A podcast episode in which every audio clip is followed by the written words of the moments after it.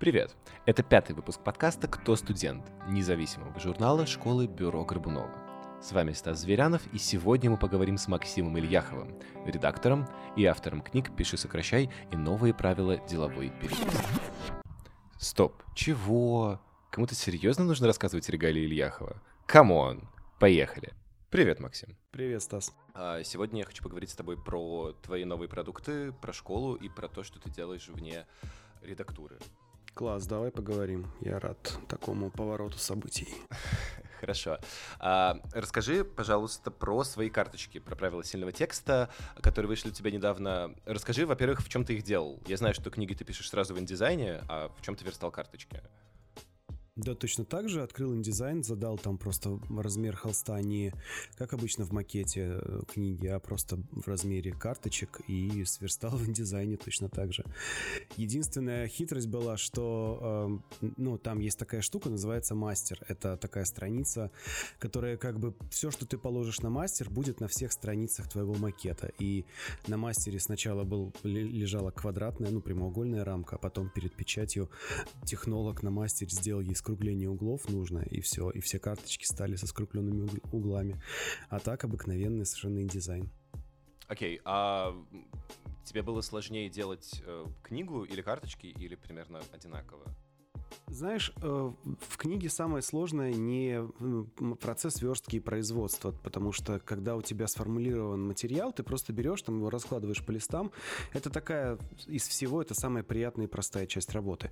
А самое сложное — это, собственно, материал сформулировать и его отработать. И если «Пиши, сокращай», мы с Людой писали довольно долго, потому что ну, мы еще отрабатывали материал, то карточки, у меня, по сути, каждой карточке уже была либо запись в блоге, либо что-то в книге, либо что-то на курсах. И так как э, весь материал уже был отработан, нужно было просто за, ну, где-то недели две сидел в индизайне, там, перерывами, и просто верстал, формулировал, укладывал. Сейчас есть другая задумка, сейчас есть задумка сделать э, такие, ну, не такие же, а какие-то подобные карточки про деловую переписку, и там сложнее. Я хочу сделать там шаблоны писем, и шаблоны нужно будет сочинять. Вот там будет, конечно, работа более серьезная, более такая тяжелая, но тоже будет полезный продукт, я надеюсь.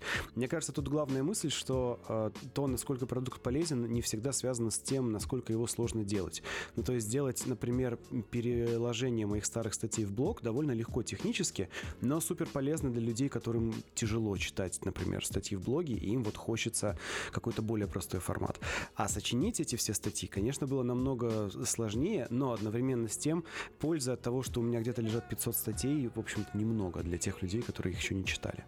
Угу, понял. То есть, если ты э, планируешь выпускать карточки еще и про деловую переписку, то первый набор ты скорее ассоциируешь, типа, спеши, сокращай, если проводить параллели. Ну, конечно, как бы это правило про редактуру, про сильный текст. И, в принципе, пиши, сокращай в большей степени про текст, чем про переписку, чем про рекламу. Поэтому, ну да, скорее это больше похоже на материал пиши, сокращай. Но, опять же, понимаешь, в, в пиши, сокращай, наверное, есть э, процентов 30 того, что есть в карточках, и остальные 70 это новый материал. Угу.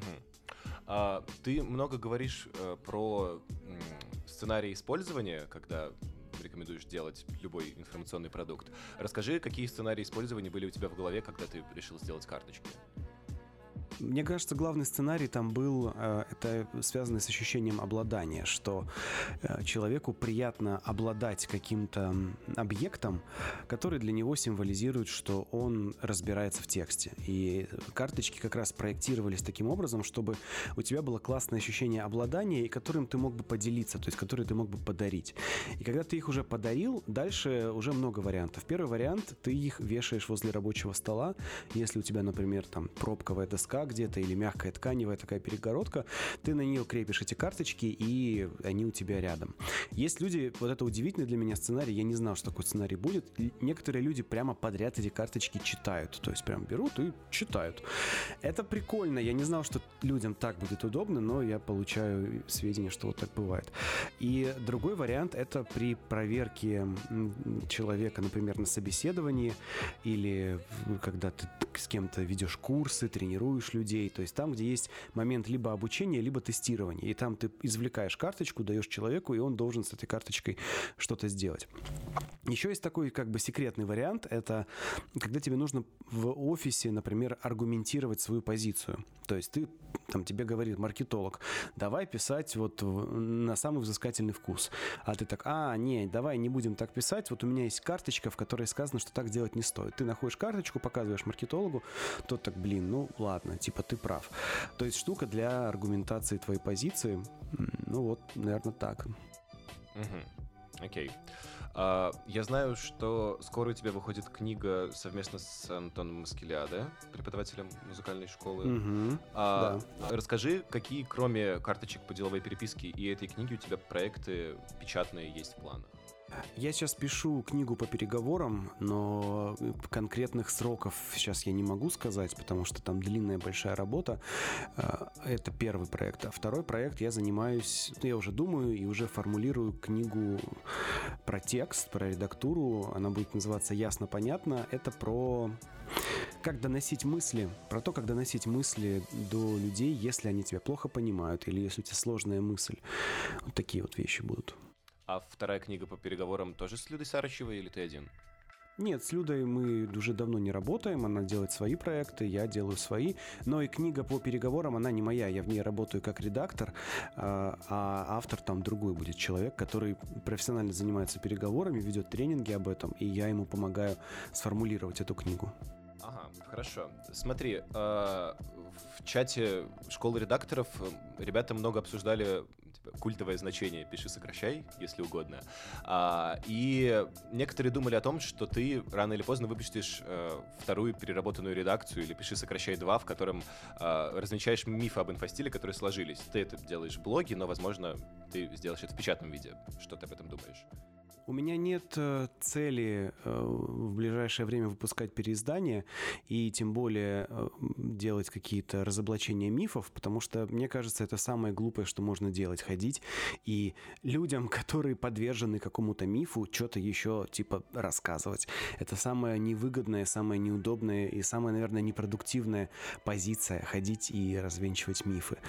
И причины тут две. Во-первых, люди, которые подвержены мифам, они находятся в абсолютном меньшинстве. Ну вот конкретно в случае с редактурой. Сколько? 100, 200, тысячи человек, которые имеют какое-то мнение насчет информационного стиля и думают, что там это одно, другое, третье, и вот там, что это стоп-слова.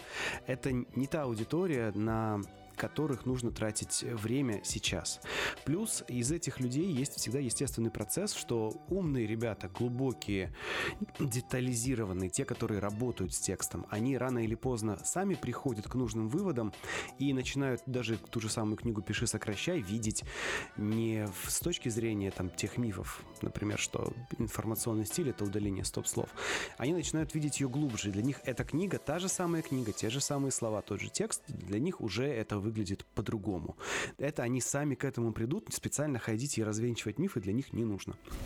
Вместе с тем есть люди, чаще всего это, скорее всего, какие-нибудь журналисты, это ребята, которые хотят видеть в этой книге отупление, упрощение языка, что это там про удаление стоп-слов, то есть люди, которые специально нацелены на то, чтобы видеть в этой книге плохое. И они тем более не аудитория для развенчания мифов, они не настроены в это воспринимать. Поэтому если переиздание книги и будет в какие-то ближайшие годы, но вообще я не планировал раньше где-то 23-25 года вообще об этом думать, но если это будет, то это будет просто дополненная, расширенная, уточненная версия с большим количеством примеров. Может быть, там появятся дополнительные главы, а может быть, она превратится в два тома, там первый про текст, а второй про что-то еще. Не знаю, но она точно будет э, более полезной, она точно будет более современной на момент ее переиздания, но совершенно точно не будет ситуации, что я начинаю ходить, трясти старой версии и говорить, вы неправильно поняли мое учение. Нет, такого не будет никогда, и это не нужно, это бессмысленно. Понял. А расскажи, кто был инициатором книжки про первый трек, ты или Антон? Инициатором был я, потому что я, когда я впервые пошел на курсы Антона, у меня в первый же день я понял, что у него есть материал для книги. И дальше я ходил, ходил, ходил, чтобы убедиться, что да, действительно, вот сейчас э, он мне рассказывает что-то, что я мог бы использовать в книге. И потом, то ли в конце декабря, то ли в начале января прошлого года, ну вот, как сказать, короче, год назад, там, с, с небольшим, я ему позвонил и рассказал ему идею. И он сказал, да, я, он говорит, я боюсь, мне страшно это делать, но давай, типа, я тебе в этом смысле доверяю, давай попробуем. Мы попробовали, там несколько наших подходов получились первых, и мы решили, что надо продолжать. А, а расскажи, что ты оптимизировал в этой книге, например, что у тебя не получилось оптимизировать, в случае с «Пиши, сокращай». Возможно, ты чего-то не знал, когда ее издавал. Ну вот смотри, в «Пиши, сокращай» на самом деле ее написать было гораздо проще, сделать гораздо проще, чем первый трек. Почему? Потому что я был единственным владельцем материала, ну мы с Людой оба были владельцами, но Люда как бы воспроизводила то, чему я ее учил предыдущие годы, пока мы с ней вместе работали в, мега, работали в Мегаплане. И по сути я мог с уверенностью, смотря на любой лист, сказать, что с ним хорошо, что с ним плохо. В случае с э, твоим первым треком я не был, я знал что-то о музыке, я прошел курс Антона, но я не имел такой же уверенности, что вот то, что сейчас я, например, здесь написал, или то, что я здесь сейчас отредактировал вот таким образом, что это точно правильно и точно совпадет с мнением Антона. И из-за этого у нас бывали какие-то трудности и столкновения.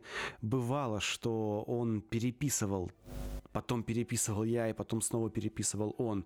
И мы как бы просто в разные стороны тянули, такое бывало. Но в итоге мы смогли как-то, ну, не знаю, синхронизироваться и найти общий, общий материал.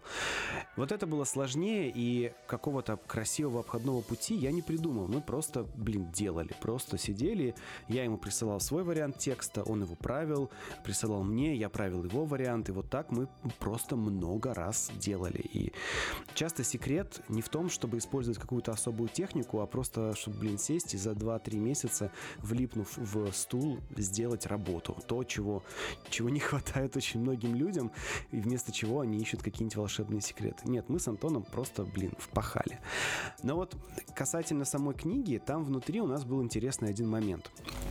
В первой главе мы сделали пошаговый, как бы, ну, такое, как бы, руководство пошаговое, как сделать, ну, первые там какие-то наброски.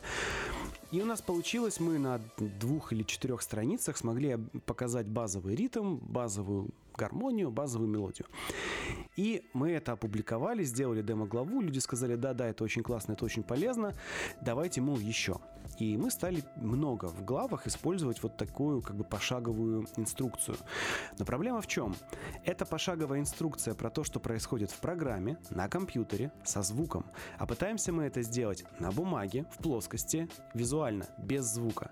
И вот этот разрыв между носителем, где это должно находиться, и книгой, он создавал очень много проблем. Ну, например, тебе нужно поставить 12 скриншотов подряд, где на одной и той же кусочке программы меняется меняются какие-то разные параметры в разных местах. И вот этих изменений 12 и у тебя разворот, ну, типа левая страница, правая страница и какой-то объем текста.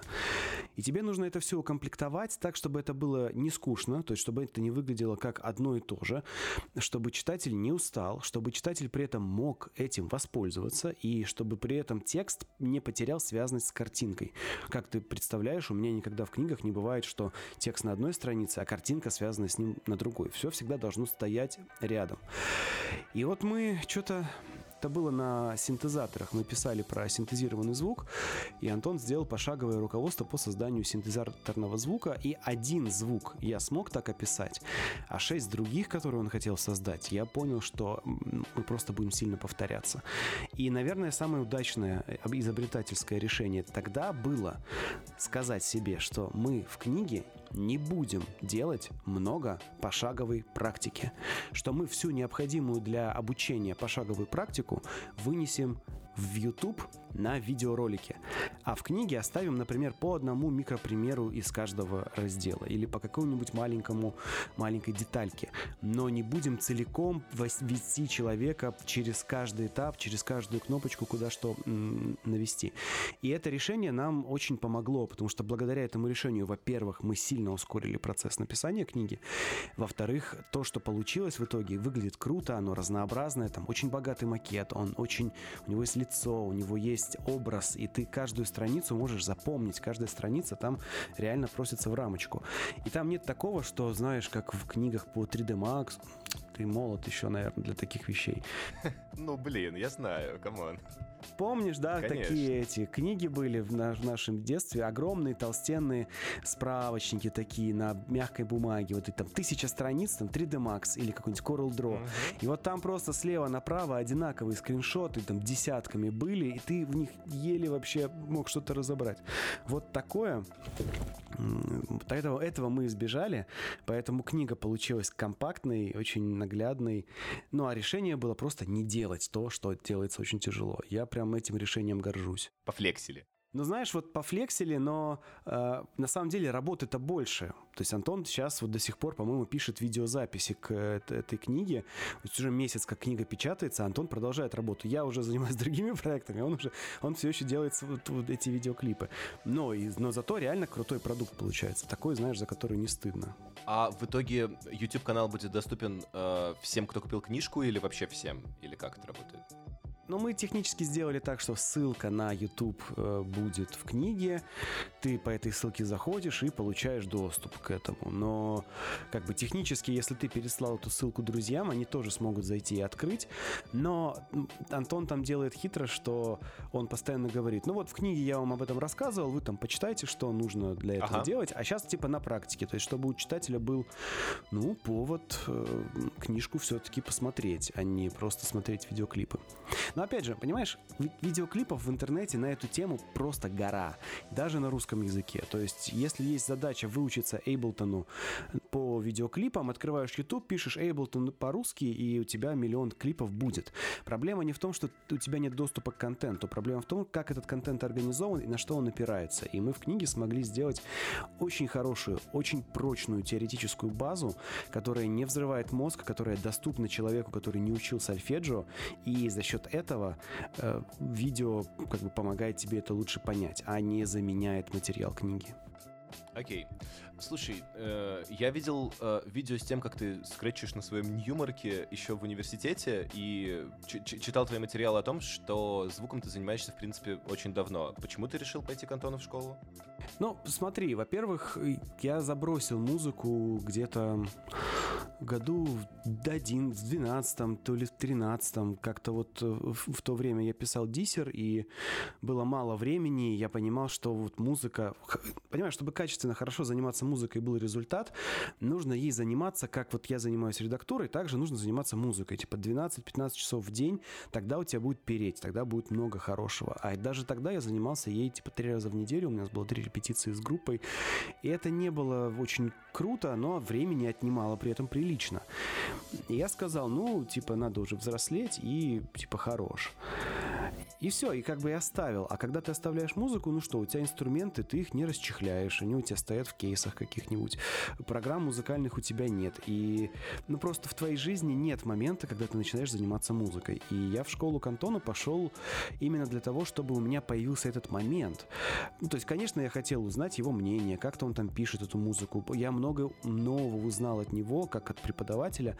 Но для меня главное было, что я мог два дня в неделю поехать на ходы дымку, где у нас были занятия, и на протяжении шести часов заниматься только музлом. И это было самое главное, то, ради чего я шел. Знание, что вот сейчас я сяду в тачку, доеду до граунда, где у нас были занятия, и вот там будет у меня музыка. Плюс Антон давал всегда задание на следующее занятие. Я приезжал домой и говорил жене, так, меня сейчас не трогать, я сейчас делаю домашку по школе Маскелиады. Садился в наушники, и несколько часов я мог этим заниматься. То есть Антон дал такой как бы толчок, что невозможно не сделать. И в то время, пока я занимался, я сделал там какое-то огромное количество треков, что на одном курсе, что на другом, и он реально запустил вот этот вот механизм постоянной работы над музыкой.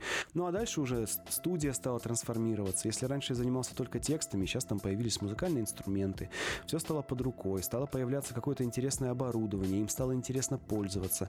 То есть эта штука была, вот вся школа была как бы толчком обратно в этот мир. И за счет того, что он был таким мощным, я вот до сих пор на этом качусь, и мне очень нравится.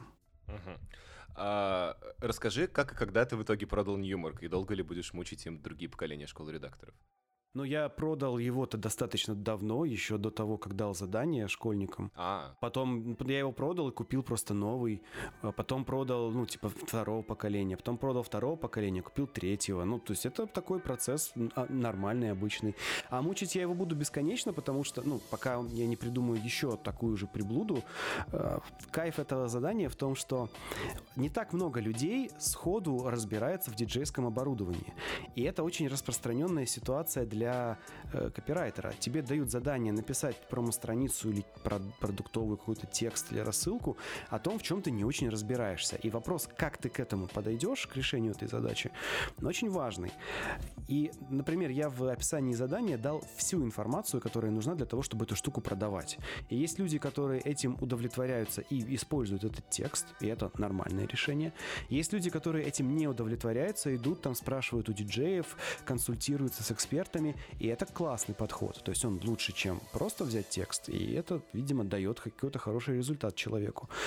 Если, не знаю, у меня есть, например, паяльная станция неплохая. Может быть, в следующем году народ будет уже продавать паяльную станцию, но эта штука довольно простая, поэтому там как бы не так интересно продавать паяльную станцию, где всего там 4 возможности, как вот этот огромный диджейский контроллер. А, окей, ну раз уж я так неизящно перекинул мостик с музыки на школу редакторов, давай дальше о ней. А, смотри, а, на одном из живых советов, кажется, или на одном из своих выступлений ты сказал кому-то из нашего потока про то, что тесты типа не главное, важно делать хороший продукт, и не переживайте так за рейтинг в школе. Да. Но как не переживать, если без него люди на вторую ступень не пройдут и все будет плохо? Ну, почему плохо? Надо же понимать, что вторая ступень — это просто еще один набор заданий, еще один набор контента, который никак не обесценивает то, что у тебя было на первой ступени. Ну, не прошел ты в этот раз, ну, пройди в следующий, господи. Ну, опять там напиши в бюро, скажи, хочу, блин, на вторую ступень снова. Но вообще, так-то по-хорошему, люди, которые хотят реально на вторую ступень, они на вторую ступень поступают. Люди, чаще бывает ситуация, когда люди не хотели на вторую ступень, по, по разным причинам, а места были, и их приглашали, и они так, ну ладно, типа пойду. И вот таких людей я встречал. А ситуации, когда кто-то очень хотел и не попадал, и такой, блин, ребята, очень хотел, но никак не могу попасть, вот такого пока на моей памяти не было. Вот если в вашем потоке будет такое, это будет повод нам пересмотреть, что у нас э, количество мотивированных людей не как обычно в статистике, типа 20-30%, а больше. И это значит, что какие-то классные сдвиги произошли в умах людей, то есть в ваших умах, и значит, нам нужно давать больше возможностей на следующей ступени. Но статистика показывает, что из 100 человек мотивированных 30. Вот мы этих мотивированных и приглашаем. Угу. Ну, ты вот говоришь, если с нашим потоком будут примеры, но сейчас с нами учатся пара ребят с прошлого набора, которые не попали на вторую. Угу. Ну, классно. Но это все, мы все это учитываем, мы все на это смотрим. Э, школа, школа очень подвижный в этом смысле механизм, и когда только начиналась школа, еще не было редакторской, была только дизайнерская, там было, был ряд таких аксиом, которые Артем придумал, которые нам тогда казалось будут нерушимыми.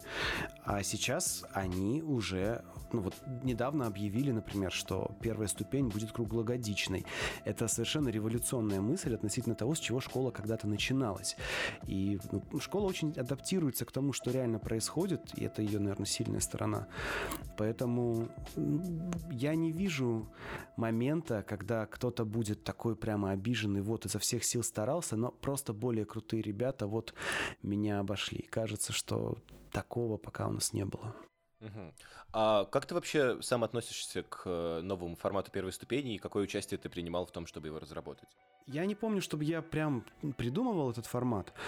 Э, как-то в какой-то момент у нас была планерка со всеми преподами, мы это обсуждали. Это было очень давно, очень года полтора назад, наверное. И ну, тогда это казалось интересной идеей, но у меня всегда есть опасения насчет такой модели. И оно, Артем его, кстати, тоже разделяет, что когда у тебя нет срочности в освоении материала, у тебя нет мотивации его освоить. Но вроде как бы текущая система, которую придумали круглогодичная, она вроде как с этим справляется, но посмотрим, как это будет в жизни. Еще хочу спросить про специализацию школы дизайнеров. Если у о, школы редакторов, угу. если у дизайнеров есть э, верстка, которая больше, чем у нас, а у руководителей больше маркетинга, если мне не изменяет память, то какая суперспособность у дизайнеров, если у них все так же? У дизайнеров или у редакторов? Э, господи, у редакторов, извини, заговариваюсь. Но я стараюсь на второй ступени с редакторами гораздо плотнее общаться, если э, редакторы сами к этому расположены. Я конкурсы провожу и предлагаю дополнительные задания. Ну и в целом как бы у меня подход такой, что редакторская школа, она моя. Я к ней прихожу и я и занимаюсь, начиная со второй ступени. На первой в меньшей степени.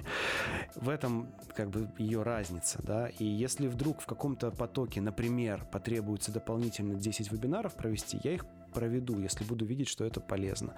Или если, ну вот сейчас, например, вы сделали задание про верстку этих, про, ну, про кнопку, да, про холократию, вот это вот все. И кто-то из вас насобирал заданий, ну, типа, посмотреть. Я запишу ну, на днях или раньше вебинар с разбором этих заданий, чтобы вы могли их посмотреть. Потому что я занимаюсь школой редакторов как своей, как чем-то, чем, ну, как мой, моим проектом. И, соответственно, школа дизайнеров ими занимается занимается дизайнер, а в школе руководителей ими занимается кто-то другой. Вот в этом и разница. Э, окей, okay. тогда расскажи про то, как ты планируешь обновлять контент в школе, как ты думаешь, может ли он устареть? Например, в случае с правом мы находили на этом потоке вопросы, которые были уже не актуальны законодательством. Mm. Есть ли такое в редактуре? Ну вот каждый год я иду в студию и переписываю часть. Ну, то есть я на самом деле переписываю все, я всю, весь материал переписываю, но потом за, успеваю замещать, потому что там же не просто видеоролики надо новые поставить, там нужно расшифровки новые сделать, там нужно тесты новые написать.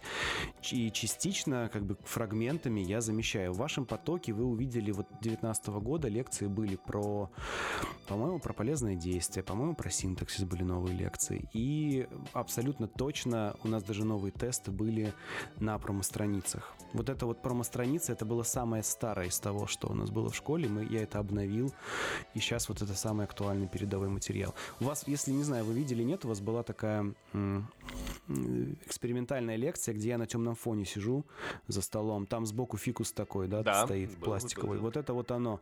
Вот это вот самые свежие лекции, и у меня они записаны там на много, многие темы, но обновление их занимает там, какой-то процесс.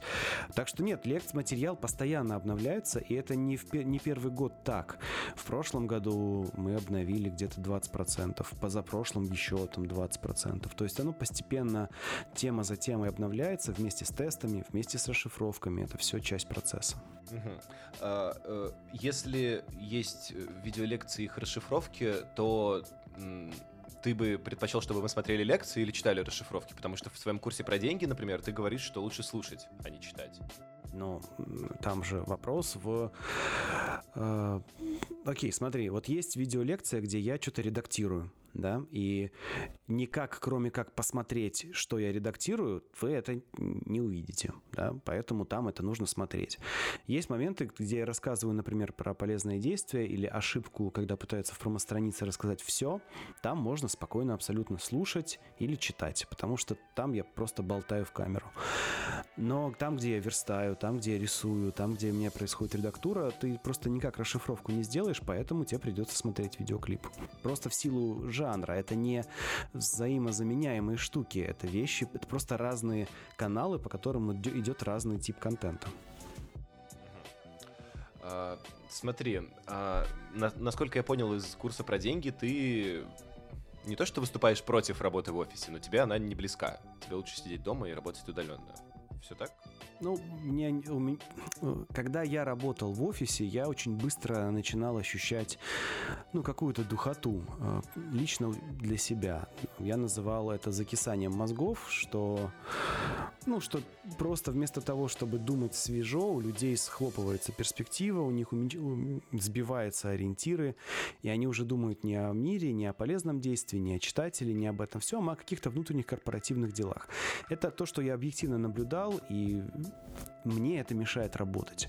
Поэтому, когда меня спрашивают, типа, что мне удобнее, мне удобнее быть везде. И в офис приходить, и иногда и дома сидеть, и в коворкинге работать, и приходить на встречи. То есть у меня такая бурлящая в этом смысле жизнь. И я стараюсь не ограничиваться каким-то одним форматом, как раз для того, чтобы мне не было душно в работе. Потому что именно духота мешает в моей работе делать качественный продукт.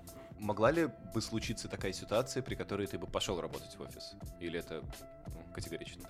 Ну, конечно, да, наверняка. Офисы офисы, офисы же разные бывают.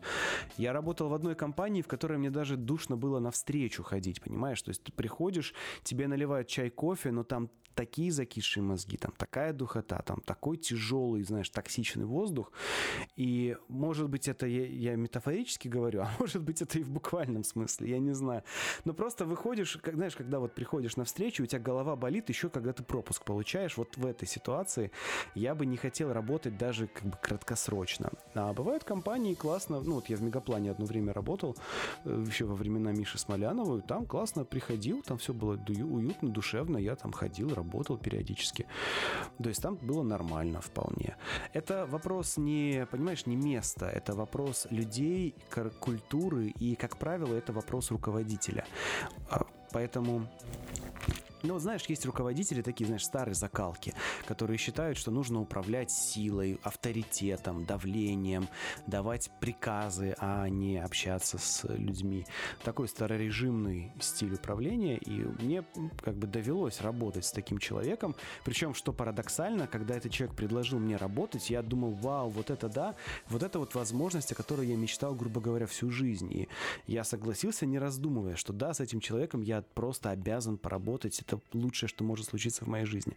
Думал я, поработал я с этим человеком чуть-чуть, увидел, как это внутри все работает, и осознал, что, ну да, то, за что я любил этого человека, оно все вот здесь на месте, но как руководитель он мне не подходит, и мы довольно быстро расстались.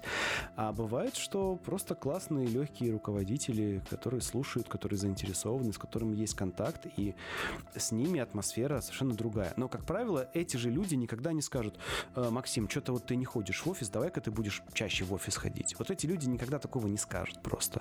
Поэтому потребность в том, чтобы ходить к ним, ну, у меня нету. Понял. А, в одном из а, материалов на своем сайте ты писал про то, что в бюро ты устроился, разгромив текст о компании э, Артема Горбунова, насколько я понимаю. А, это верно? Все так? Ну, можно сказать, что разгромил, а можно сказать, что предложил улучшение. Наверное, то и то, и другое — это просто вопрос взгляда. Ну да, так и было. Окей. А, как тебе кажется, такая стратегия для всех сработает? Или есть люди, которым, которые трепетно относятся к текстам на сайте, и начинать с этого не стоит? Не знаю, это вещь такая очень многогранная. Там есть человек, да, которому ты пишешь. То есть, если человек действительно трепетно относится, ты скорее наживешь себе врага, чем э, привлечешь внимание. Есть контекст времени. Когда я это писал, было, ну, все-таки немножко другое время, другая культура. Слово «токсичный» применялось только к слову «отходы». А, слово «феминизм» — это был исторический термин, который описывал движение суфражисток 20-х там каких-то годов, или когда они были.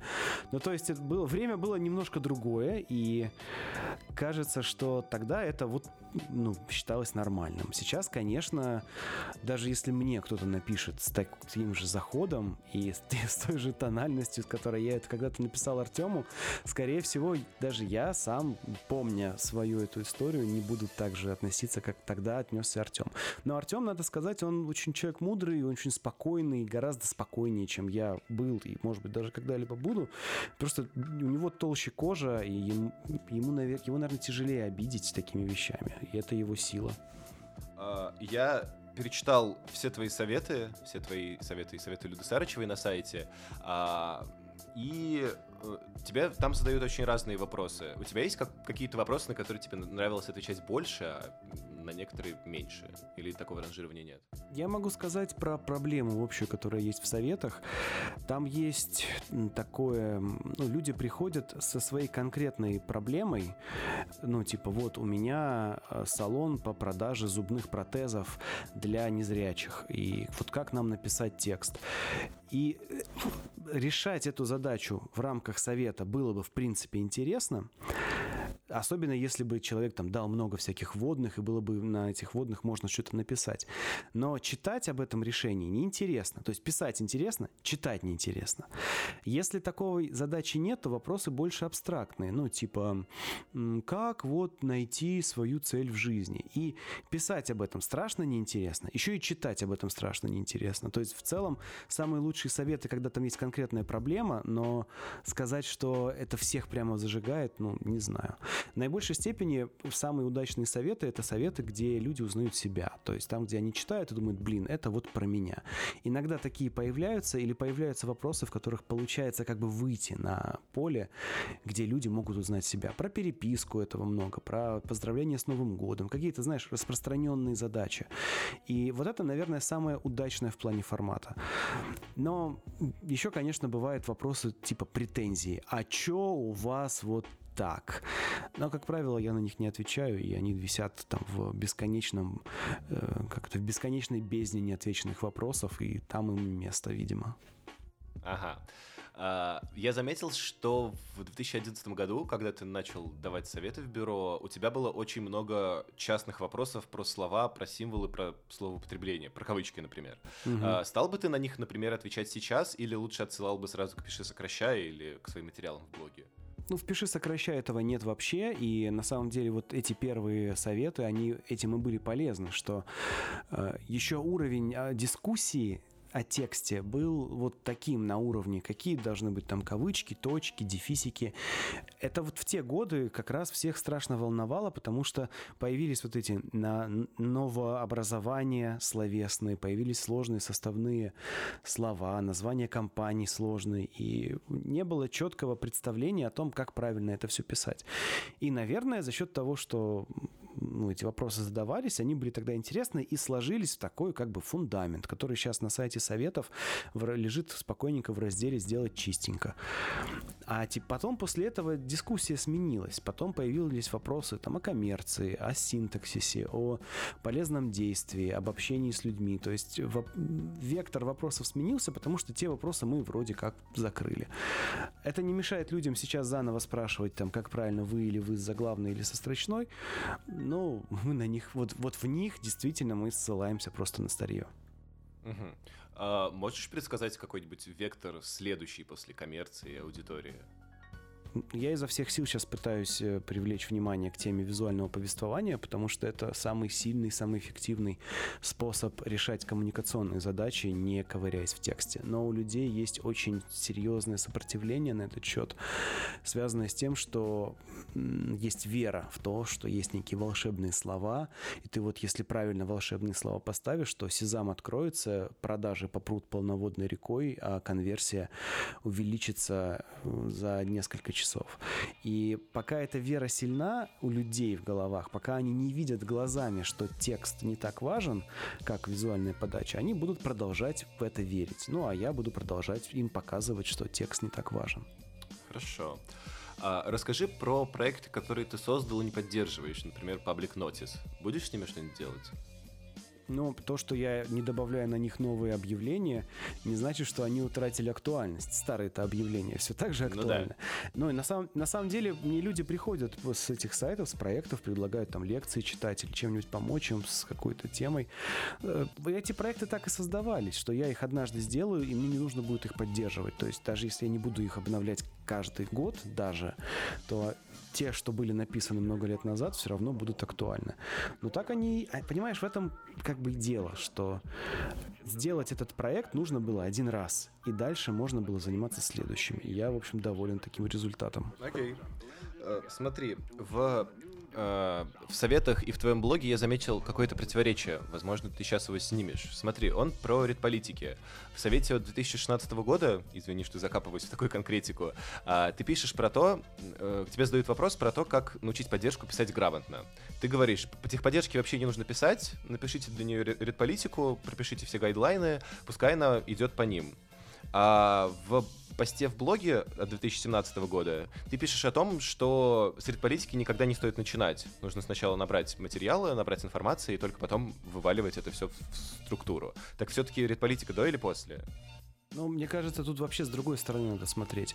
Редполитику нельзя начинать без материала, то есть, когда у тебя нет кейсов, ситуации и прочего, ты никогда редполитику не напишешь. И вот ты ссылаешься на совет 16 года, но из контекста, из которого я тогда писал, у меня было ощущение, что там, техподдержка же как-то сейчас пишет, что-то же она сейчас делает, правильно? И, соответственно, материал этот есть. И поэтому редполитику составить можно.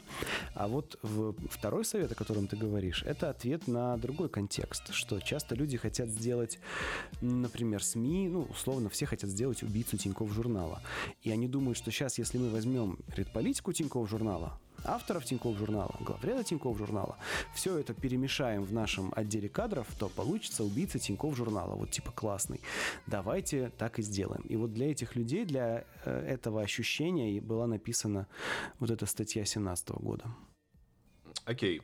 Давай перейдем к следующему блоку вопросов про твои железки. Давай. А, я, по я помню твой блог, в котором ты критиковал лендос э, Samsung и хвалил лендинг Apple. Угу. А, расскажи, чем ты сам пользуешься. Я помню только твою фотографию в лифте с кучей копий «Пиши, сокращай», в которой у тебя Samsung Galaxy какой-то. Ну да. Что у тебя сейчас? У меня в, за этот год был э, iPhone и Samsung. Сейчас у меня только Samsung. А, так в итоге УТП оказалось важнее? Или что? Почему ты остановился на Samsung? Не, просто у меня часы Samsung, и телефон, который синхронизируется с ними, лучше, когда он Samsung, там лучше всякие синхронизашки выглядят, и поэтому я пользуюсь Samsung. Окей, okay, хорошо. А, в продвинутой рассылке главреда, э, в расширенной рассылке главреда, в общем, в большой платной рассылке главреда, mm-hmm. а, в качестве фотографии наверху часто стоят твои ну, фотографии пленочные. Да, да, есть такое. Угу. Как долго ты занимался фотографией, на что снимаешь, почему бросил, если бросил? Ну, у меня была фотокамера там с какого-то вообще неосознанного возраста, типа там класса седьмого, восьмого, может быть. Какая-то, знаешь, такая цифровая мыльница, типа Nikon или Canon, какая-то очень-очень простая. И я на нее фотографировал тогда каких-то одноклассников своих, там наши выезды какие-то, гулянки, ну вот всякое, всякую нашу школьную жизнь. И это было, ну, давно, это еще было время, когда компакт-флеш-карты считалось типа технологическим чудом. Вот, а и потом у меня были все время разные цифровые камеры. Потом несколько лет назад мне подарили пленочную камеру Canon, и я как-то периодически снимаю все еще. Я этим не занимаюсь, как, знаешь, типа вот э, хобби такое, вот прям пойду заниматься. Нет, если я знаю, что я еду в интересное место, где я раньше не был, я хватаю камеру, несколько пленок и фигачу там все, что я вижу, все, что мне интересно там. И потом отдаю это в проявку, и там из трех пленок одна получается плюс-минус удачная, я ее использую. Просто в разборе лендингов Samsung ты очень профессионально раскритиковал композицию с, со светом, с положением, с мусором на фоне. Это выглядит так, как будто ты этим профессионально занимаешься, поэтому я и спросил. Не, а там другая история, что когда ты используешь чужие фотографии на промо-страницах, в продуктах, в книгах, там где угодно на сайте, ты не можешь не разбираться в этом. То есть ты не обязан быть крутым фотографом и уметь построить кадр для того, чтобы знать, что такое хороший кадр и, ну, и что такое плохой. Любой человек может увидеть дробность, мусор, корявость и кривой горизонт, э, там, пересвет, недосвет. Любой человек просто базовыми вещам его научи, и он сможет это видеть что не означает, что он сможет это сделать, ну, типа, сделать хорошо. Но вот я как раз отношусь к людям, которые могут это увидеть на готовом кадре, но не могут хорошо сделать, и я поэтому в это не лезу. Окей. А в одном из советов э, какого-то далекого, кажется, 16 года ты раскритиковал идею сделать стикеры с «пиши, сокращай», потому что сказал, что это приведет к клишированию фраз и приемов. Угу. А, странный вопрос, но как ты относишься к стикерам с собой и с Людой, которые есть в Телеграме, если ты их видел? Он э, оф топ немного. С собой не видел, но я делал для чата мастерской, у меня есть такой там курс, я делал чат э, с самыми характерными фразочками, которые расхожи в мастерской. Ну, то есть это клише, и клише можно использовать для определенных целей, и я его даже использовал. Но стикеры штука такая, они клево передают всякие эмоции, и если они действительно эмоциональные, шкодные, веселые и классные, то пользоваться ими, конечно, можно. И особенный кайф, что их очень много. То есть ситуация, когда, а, когда я писал этот совет, стикеров было что-то совсем мало, и все их делали, но мало кто и пользовался множеством стикеров. А сейчас просто какое-то буйство и красота, и расцвет этой культуры. И мне очень нравится, что сейчас есть огромный выбор палитры, из которой ты можешь передавать свои эмоции. Это обалденно. А, слушай, в завершение, а, мне кажется, что предыдущие интервью и материалы с тобой вытащили из тебя все, что связано с твоей работой, все, что связано с отношением к ней. Допустим, да. И все, кто их читал, сейчас видят тебя как какого-то робота-редактора. Расскажи про что-нибудь, что, что в твоей жизни с редактурой не связано. Не знаю, музыка, видеоигры, в смысле то, что ты слушаешь. Может быть, театр. Ну, смотри, я могу сразу сказать очень простую вещь. Я самый обычный, обыкновенный, заурядный человек. У меня нет никаких сверхспособностей, и сплю я обычное количество часов в день, и занимаюсь я... У меня также есть хобби, я, естественно, должен ходить 10 тысяч шагов в день каждый день, чтобы выполнять там норму. Я считаю калории в приложении для счета калорий, чтобы не сильно жирнеть. Э, я, короче, обычный чувак, э, просто так сложилось, что все вещи, которые я делаю, на, нанизываясь друг на друга, создают впечатление некого изобилия проектов, работы и так далее. А так, ну, я обычный чувак. Сейчас я смотрю с женой Рика и Морти середину третьего сезона, потому что надо нагнать до четвертого сезона. А что, недавно мы ездили отдыхать на острова, и, ну, а что острова, это песок, море, фрукты, там все обычное. Вышел альбом Смоки Мо, новый, называется Steakhouse. Сегодня я его весь день слушаю. Я хожу в спортзал, там сколько получается раз в неделю. И все это... Ну, а после спортзала сегодня я поехал на площадку, где у меня послезавтра будет мероприятие, проверить, подключить, как у меня работает проектор. И все это, как бы, жизнь очень большая, очень плотная, очень в ней много всего происходит. И благодаря тому, что мне не нужно было сегодня ни в какой ехать офис, чтобы физически мое тело находилась в каких-то стенах, чтобы я мог сделать свою работу, я все это сегодня успел, все это смог сделать. И приехал к трем часам, у нас с тобой был скайп и ну, вот наш, наш, наш подкаст, а через э, там сколько час я пойду подписывать договор на аренду новой квартиры, потому что старые квартиры, там наш э, лендлорд нас выселяет, типа у них сменились планы.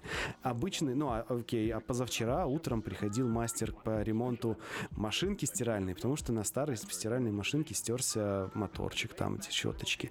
Короче, понимаешь, жизнь у всех одинаковая. У меня, у Тёмы Лебедева, у Артема Горбунова, у тебя, у тебя, читатель. У нас мы все живем примерно одинаково. И нет, э, если какие-нибудь там люди кажутся, что они вот там роботы, они просто показывают тебе ту свою сторону, где они только работают. Так же, как ты смотришь Инстаграм какой-нибудь успешной инфобизнесменши, и она там, знаешь, вся на островах.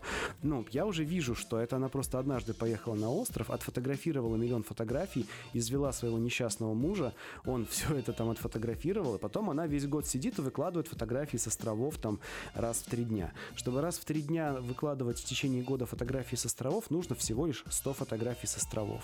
Ты 100 фотографий сделаешь дней за 5, понимаешь, при большом желании. То есть э, ну, а при этом ты можешь создавать видимость какую угодно. Это все некий театр теней, ты можешь все что угодно создавать.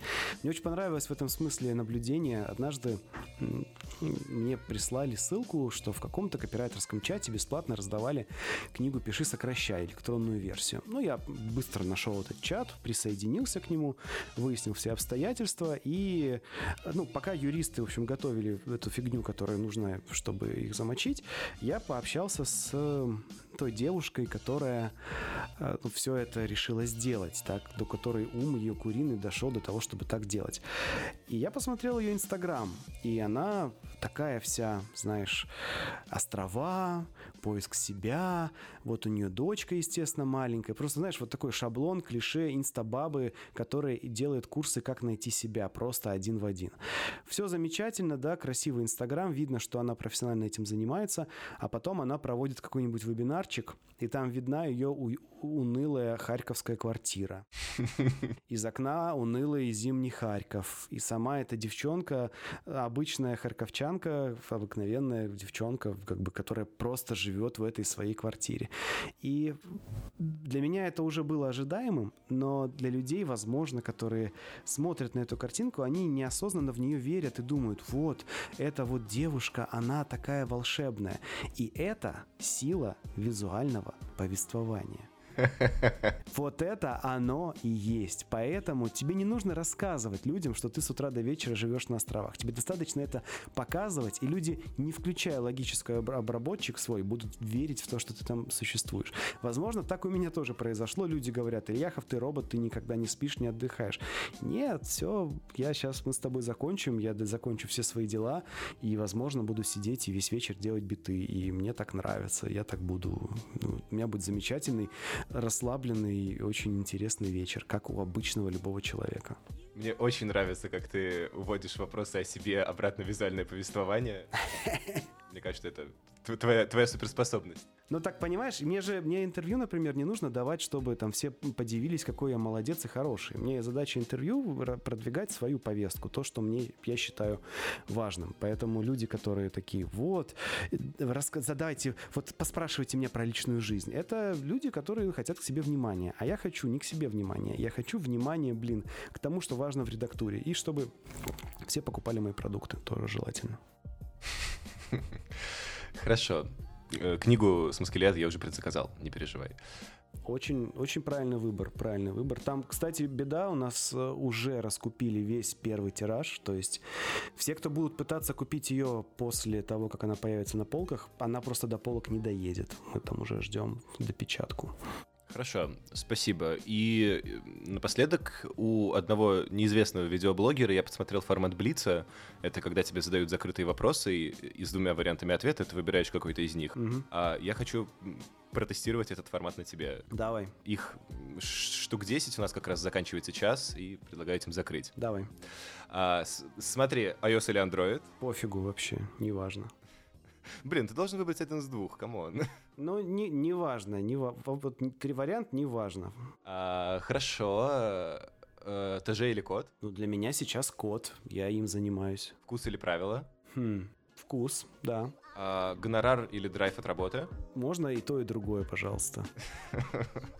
А, сокращать или соблазнять? Сейчас соблазнять, потом... Сначала соблазнять, потом сокращать, вот так вот ты, ты, ты все портишь, Максим, ты играешь не по правилам. Ну, сорян.